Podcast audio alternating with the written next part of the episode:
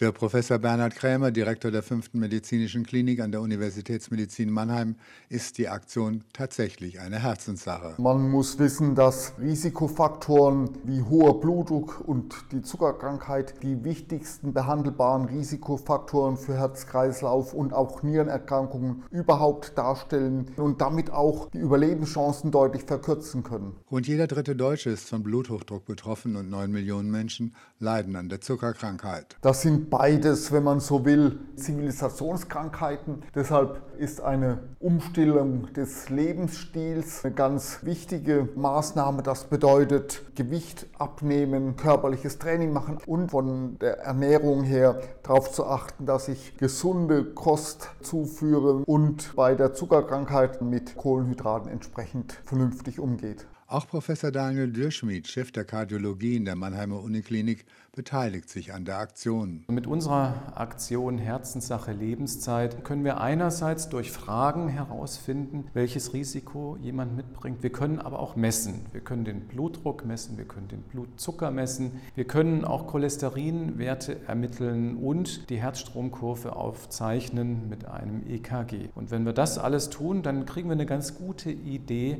wie das Risiko für Herzschwäche oder Schlaganfall tatsächlich ist. Natürlich können die Ärzte vor Ort nicht mit einer Behandlung beginnen, aber sie können Hinweise geben, wie dringend sich der Patient in einer Arztpraxis vorstellen sollte. Bluthochdruck und die Blutzuckerkrankheit bedingen Veränderungen in den Gefäßen, die dann letztendlich zum Schlaganfall führen können, aber auch zum Herzinfarkt und in dessen Folge auch zur Herzschwäche. Merken tun das die Patienten dann, wenn sie kurzatmig werden und beispielsweise die Kellertreppe kaum noch nach oben kommen. Der rote Doppeldeckerbus von Herzenssache Lebenszeit ist am Samstag, 24. September von 10 bis 16 Uhr auf den Mannheimer Kapuzinerplanken VO6.